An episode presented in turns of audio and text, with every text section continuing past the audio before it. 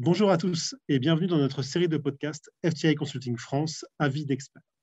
Je suis Guillaume Binoche, Managing Director au sein de la pratique communication stratégique de FTI Consulting à Paris et j'ai le plaisir d'inaugurer ce nouveau format. Dans cette série de podcasts, nos experts prennent la parole sur les opportunités et les défis majeurs auxquels les entreprises sont confrontées dans un environnement qui peut paraître en ce moment particulièrement complexe. Qu'il soit technologique, juridique, opérationnel, réglementaire ou encore de réputation, les acteurs économiques doivent aujourd'hui faire preuve d'une capacité d'adaptation et d'anticipation toujours plus forte. Aujourd'hui, nous allons aborder un sujet qui fait à la fois écho à l'actualité et s'inscrit aussi dans une tendance déjà identifiée. Je veux parler de la question de l'opportunité et de la capacité des autorités de concurrence de mener des opérations de visite et saisie, des OVS dans le petit monde de la concurrence, dans un monde en télétravail ou plus généralement où les salariés sont de plus en plus amenés à travailler à distance. Dans ce premier épisode inauguratif, j'ai le plaisir d'être rejoint par Thomas Selly, Managing Director en charge de la pratique forensique informatique de FTI Consulting en France, et Laura Castex, avocat conseil au sein de l'équipe droit économique européen du cabinet GID. Peut-être je peux vous laisser dire un petit mot pour vous présenter. Euh, Laura, pour euh, te présenter rapidement. Bonjour à tous. Donc, Laura Castex, counsel au sein du cabinet GID. J'exerce depuis 15 ans la profession d'avocat avec cette spécialité droit de la concurrence et de la distribution. Enchanté Laura. Thomas Oui, bonjour, Thomas Selly. Donc, je suis en charge de l'activité forensique informatique chez FTI Consulting en France. Et euh, mon équipe et moi donc, régulièrement les, euh, les, entreprises en situation de, de perquisition. Merci beaucoup. Alors donc aujourd'hui, on va essayer de mettre euh, en parallèle deux notions qui peuvent paraître un petit peu paradoxales. C'est à la fois la question du télétravail et, du confinement, donc des de salariés qui sont chez eux, et en parallèle la question de perquisition d'opérations de visite et saisie qui par essence se font sur des sites euh, où sont les salariés. Comme on a pu le voir depuis euh, le début de la crise sanitaire, donc depuis mars 2020, à notre connaissance, il n'y a pas eu de, de, de, perquisition en droit de la concurrence ni de la part de l'autorité de la concurrence française, ni de la part de la Commission européenne. Et en parallèle, on avait pu voir ces dernières années qu'on avait une baisse progressive du nombre de, demandes de clémence, donc qui concerne les cartels, qui avait aussi un impact sur les stocks que les autorités ont de dossiers. Peut-être pour commencer, euh, euh, Laura Castex, euh, une petite question sur le contexte aujourd'hui, c'est en quoi est-ce que c'est potentiellement un problème le fait qu'il n'y ait pas de perquisition pour les autorités de concurrence ou est-ce que finalement ça ne change rien? Alors, le premier point euh, qu'on va aborder, c'est peut-être l'objet de ces perquisitions. Elles permettent euh, de collecter des informations de manière inopinée dans les entreprises pour pouvoir ensuite euh, constituer les preuves pour développer un dossier et éventuellement sanctionner les entreprises pour des pratiques anticoncurrentielles. Donc, l'existence de cet outil est connue aujourd'hui de la plupart des entreprises. Un certain nombre se sont formés à ce genre d'outils.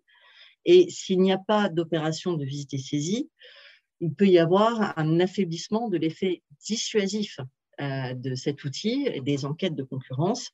Sans enquête de concurrence, pas de sanction euh, des pratiques. Sans sanction des pratiques, tout le monde oublie le risque important de violation du droit de la concurrence. Et pour un petit rappel des enjeux qui sont liés aux violations du droit de la concurrence, on parle de sanctions qui peuvent aller jusqu'à 10% du chiffre d'affaires mondial hors taxe des entreprises qui sont visées.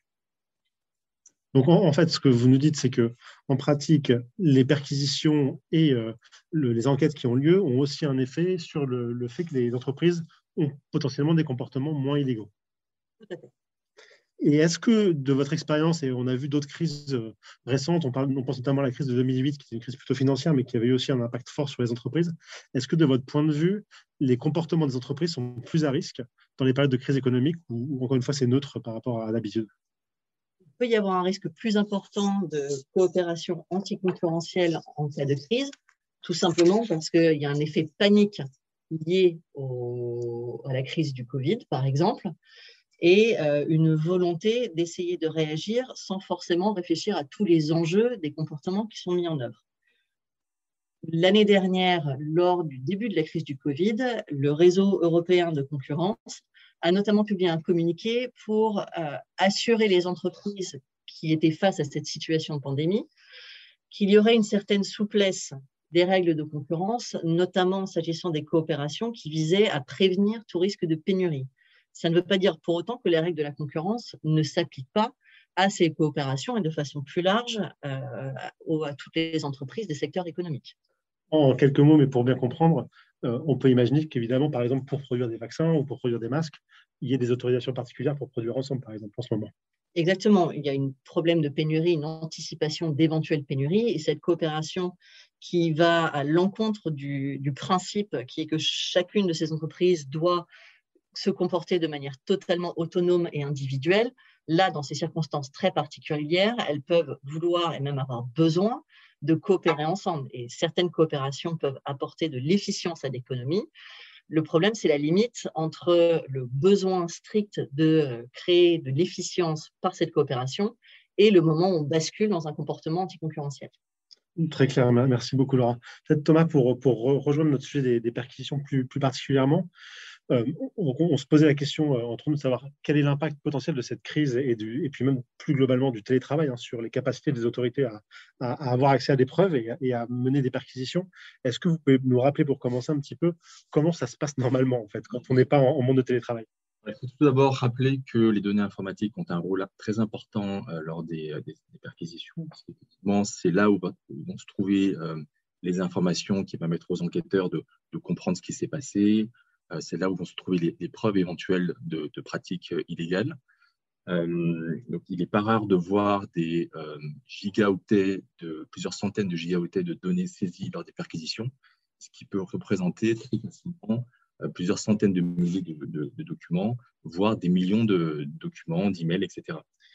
alors, comment ça se passe en pratique? Les enquêteurs donc, vont arriver le matin tôt par surprise, vont demander donc, un représentant d'entreprise et vont notamment demander à ce qu'un interlocuteur euh, IT, informatique, puisse venir se présenter, euh, discuter avec les enquêteurs pour pouvoir comprendre un peu l'architecture informatique de l'entreprise, savoir où se trouve telle ou telle source d'information et leur donner euh, les accès. Ensuite, il faut peut-être, de manière schématique, distinguer deux, deux, approches. La première approche qui est celle française de l'autorité de la concurrence et de la DGCCRF, qui euh, va plutôt être une approche de saisie relativement globale des données, notamment des messageries de, électroniques. Hein. Donc ça, c'est le principe d'insécabilité des, messageries électroniques. Euh, alors que euh, la Commission européenne, donc la, DG Competition, va plutôt avoir une approche où elle va rester plusieurs jours sur place et faire un tri, procéder à un tri sur place. Et juste pour bien comprendre, aujourd'hui, dans les, saisies que vous avez pu observer euh, d'un point de vue technique ces dernières années, majoritairement, quel type de pièces ont été saisies par les autorités? Quel format de pièces? Sans aucun doute, euh, les emails. Euh, c'est vrai qu'aujourd'hui, les emails, ça représente comme le gros des, saisies. c'est là où a encore une fois le maximum d'informations pertinentes pour mener l'enquête. Euh, mais euh, c'est vrai qu'aujourd'hui, il y a une tendance quand même euh, dans les entreprises, et on parlera tout à l'heure d'une tendance qui est en train de s'accélérer avec le, travail à distance, une tendance vers des outils de messagerie, donc instantanée, de chat, etc. donc ça, c'est une question effectivement à discuter un peu plus tard dans, dans une conversation.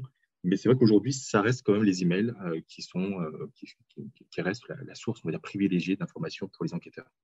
Très clair. Laura, pardon, Peut-être un point à évoquer aussi, c'est que certes, il y a beaucoup de saisies de données, mais euh, traditionnellement, en tout cas, dans la façon dont les, opérations et visites et saisies se passaient avant, il y avait également une fouille physique de bureaux, euh, la saisie de cahiers manuscrits, des agendas papier, euh, lorsque les gens utilisaient encore des agendas papier et des placards dans les bureaux. Et ça soulève une difficulté aujourd'hui avec les règles sanitaires.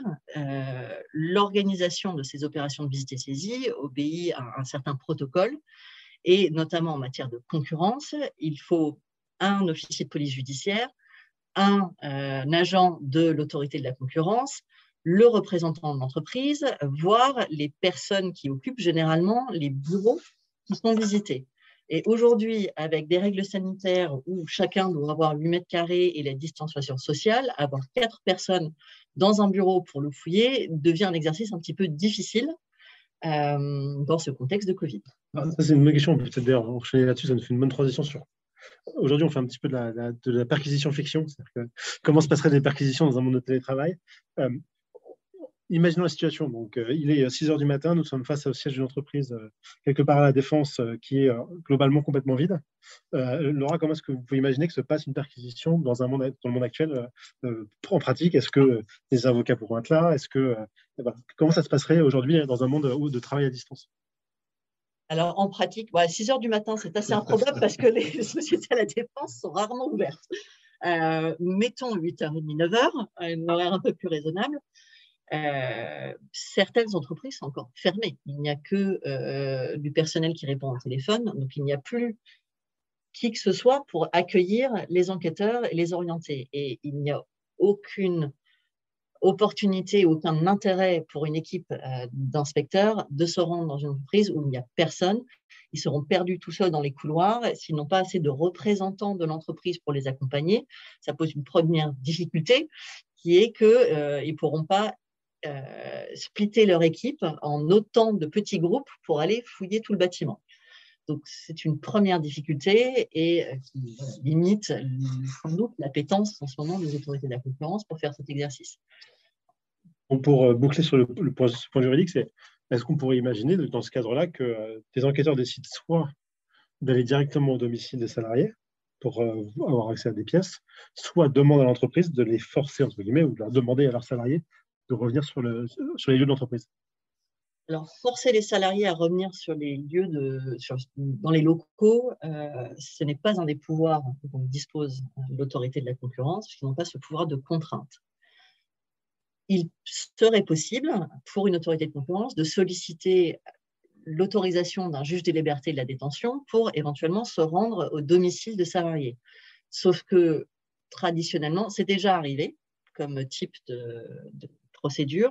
Simplement, c'est souvent les, dirigeants qui sont visés. Or, dans des opérations de visite et saisie, c'est souvent beaucoup plus large et c'est euh, les équipes commerciales, les équipes procurement, c'est des équipes très opérationnelles qui font l'objet des opérations de visite et saisie. Euh, les dirigeants sont des cas plus rares. Et convaincre un juge des libertés de la détention qui convient d'aller visiter le domicile de X salariés, pourrait être un exercice un tout petit peu difficile, sachant que euh, au-delà de ça, il faut que tant l'autorité de la concurrence que la police judiciaire qui les accompagne disposent des ressources pour pouvoir aller visiter euh, tant, de personnes. Et l'effet de surprise, euh, lorsqu'il faut que tout le monde intervienne en même temps, ça veut dire une équipe dépêchée au domicile de chacune des personnes, sachant qu'avant ça, il faut qu'ils récupèrent les adresses des salariés, l'effet de surprise risque d'être un petit peu. Voilà. Je vais rajouter un élément de complexité c'est effectivement quel domicile? Est-ce que c'est euh, résidence secondaire? Est-ce que, est -ce que ce sont des personnes qui sont parties travailler en remote en Espagne, etc. Donc, euh, C'est un très beau sujet. Et d'ailleurs, Thomas, là-dessus, c'est bon, on voit que aller, enfin, ramener massivement des salariés dans des locaux pour, pour mener une perquisition, c'est théoriquement peu probable. Euh, aller massivement euh, inspecter les domiciles, c'est assez peu probable. Il nous reste une solution, c'est ce qu'on appelle la technologie. Euh, est-ce qu'on pourrait imaginer que les ordinateurs des salariés soient en revanche inspectés à distance? Alors, au niveau technologique, au niveau informatique, tout, est possible, j'ai envie de dire. Donc, je pense qu'il faut distinguer deux types de données. Les données qui sont effectivement stockées en local sur les ordinateurs des, salariés.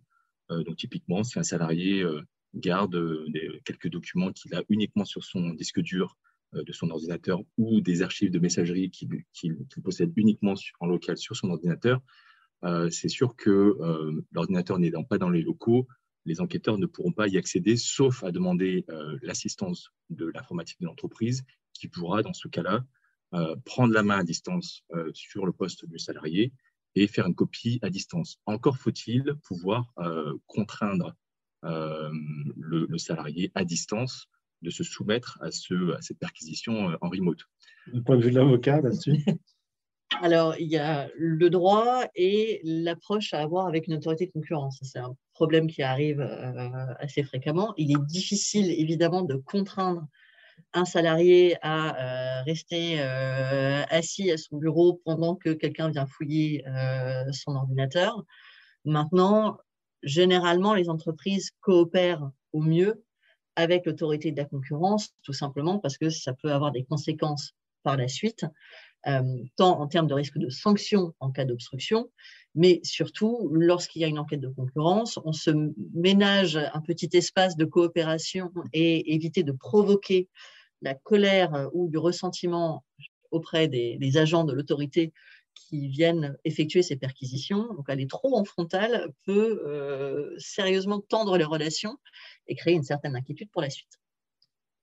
Est-ce que, dans le passé, on, avait pu voir euh, déjà largement avant, avant la crise qu'on est en train de vivre, euh, des nouveaux types de pratiques anticoncurrentielles, enfin, en tout cas des nouveaux modes d'accords anticoncurrentiels.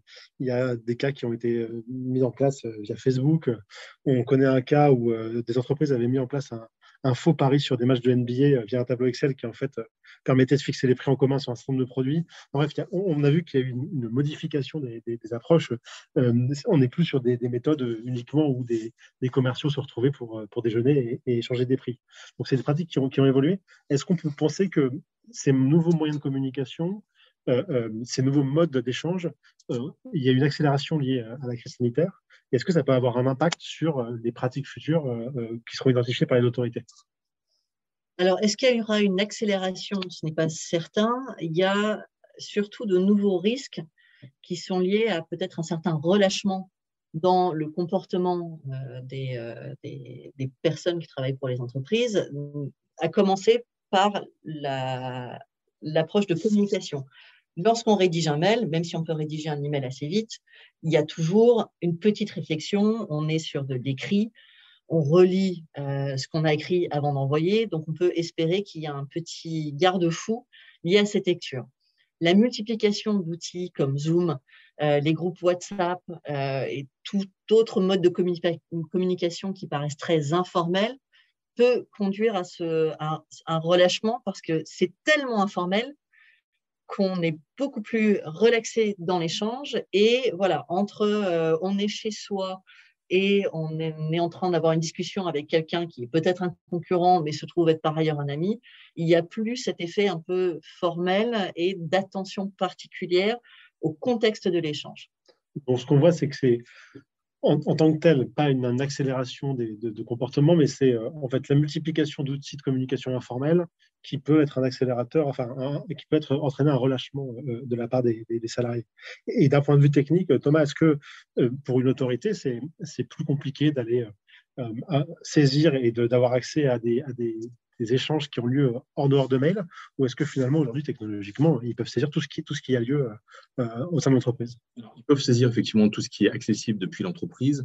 Après, ce n'est pas forcément plus difficile parce qu'effectivement, toutes ces données sont généralement sur le cloud et euh, du coup, euh, les enquêteurs n'ont théoriquement pas besoin d'aller sur le PC du salarié pour collecter ces informations. Il suffit de demander donc à l'administrateur informatique de donner les accès. Euh, par exemple, à Microsoft Teams, qui est aujourd'hui un outil qui est euh, très largement utilisé dans le contexte actuel.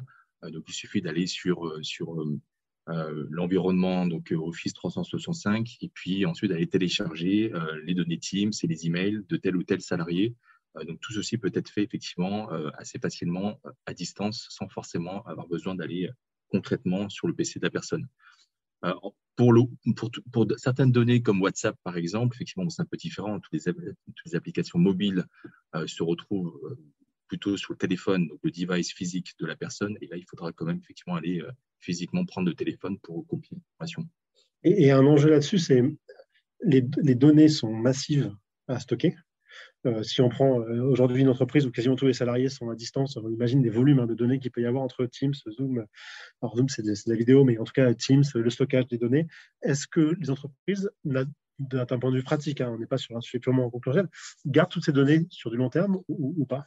C'est assez variable. Euh, c'est assez variable parce qu'effectivement, les entreprises peuvent décider d'avoir une rétention de plusieurs mois, par exemple, plusieurs semaines pour les chats Teams et d'autres entreprises vont décider de conserver qu'une euh, journée, euh, voire, rien du tout. Donc c'est vrai que c'est assez variable. De toute façon, ce sont des outils qui sont assez récents, donc euh, ça ne va pas permettre aux, enquêteurs d'aller remonter 3 ans, 4 ans, 5 ans en arrière. mais ça peut donner effectivement des informations très très intéressantes sur des, pratiques assez, assez récentes. Et, et Laura, ce point-là, le fait que les données soient gardées ou non. C'est-à-dire qu'on peut imaginer qu'il y a aussi, c'est le cas aujourd'hui pour des raisons notamment écologiques, hein, des, tri des données qui sont supprimées, effacées au bout d'un moment. Quels sont les, pour et contre pour une entreprise de garder ou pas des données longtemps? Dans un contexte dans quelle concurrence? Alors, il y a une certaine ambivalence sur la façon d'aborder la question, parce que plus on garde de données, plus il y a d'éléments dans lesquels une autorité de la concurrence pourrait aller pêcher des éléments de preuve, et ça peut justifier un protocole au sein de l'entreprise visant à effacer systématiquement des données qui sont trop vieilles.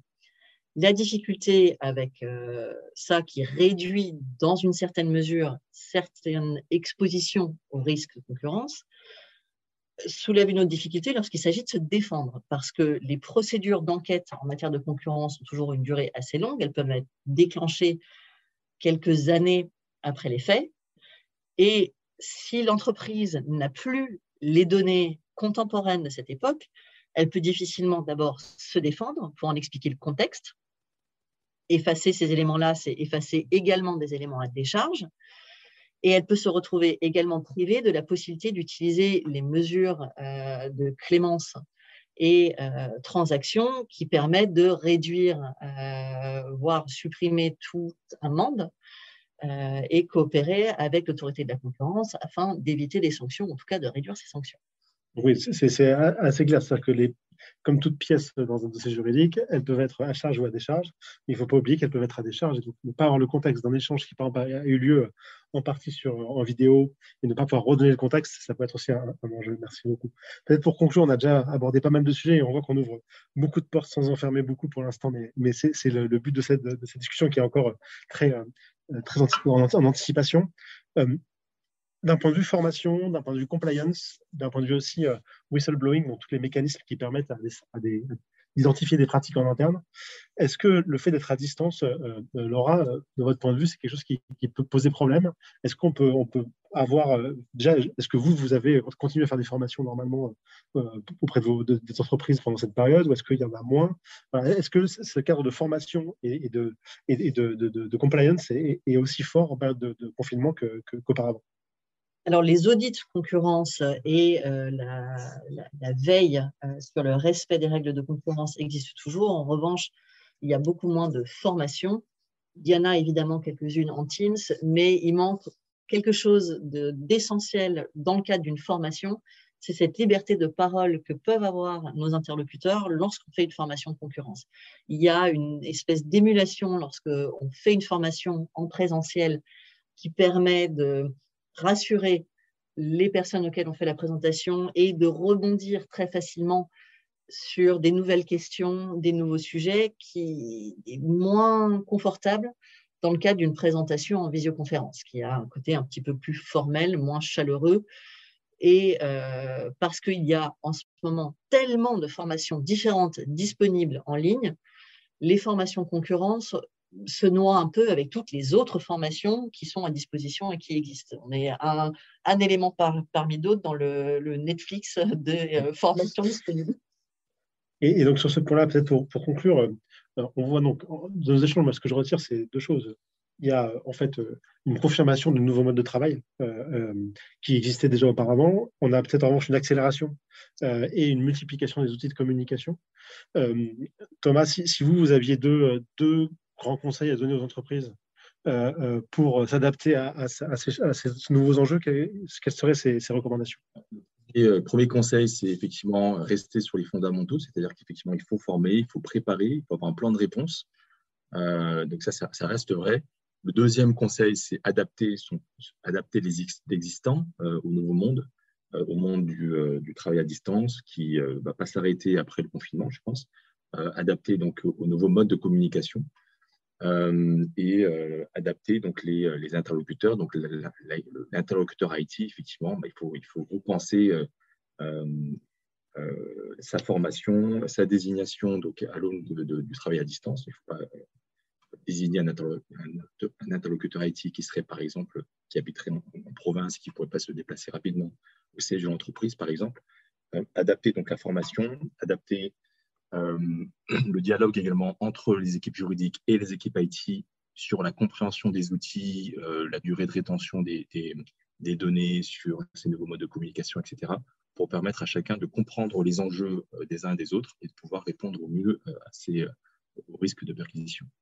Le premier point, effectivement, serait d'anticiper les futures opérations de visite et saisie, parce que pour le moment, il n'y en a pas, mais on imagine bien que les autorités de concurrence ont euh, une petite liste de cibles qui les intéressent et dès que euh, les mesures sanitaires le permettront, euh, pourront se remettre à ce genre d'exercice. Donc, anticiper et adapter à ces nouveaux modes de communication et également sensibiliser tout le personnel en adaptant les formations concurrence, ou en tout cas les, guides pratiques concurrence, à ces nouveaux modes de communication qui certes existaient avant, mais n'étaient peut-être pas utilisés euh, avec une telle ampleur.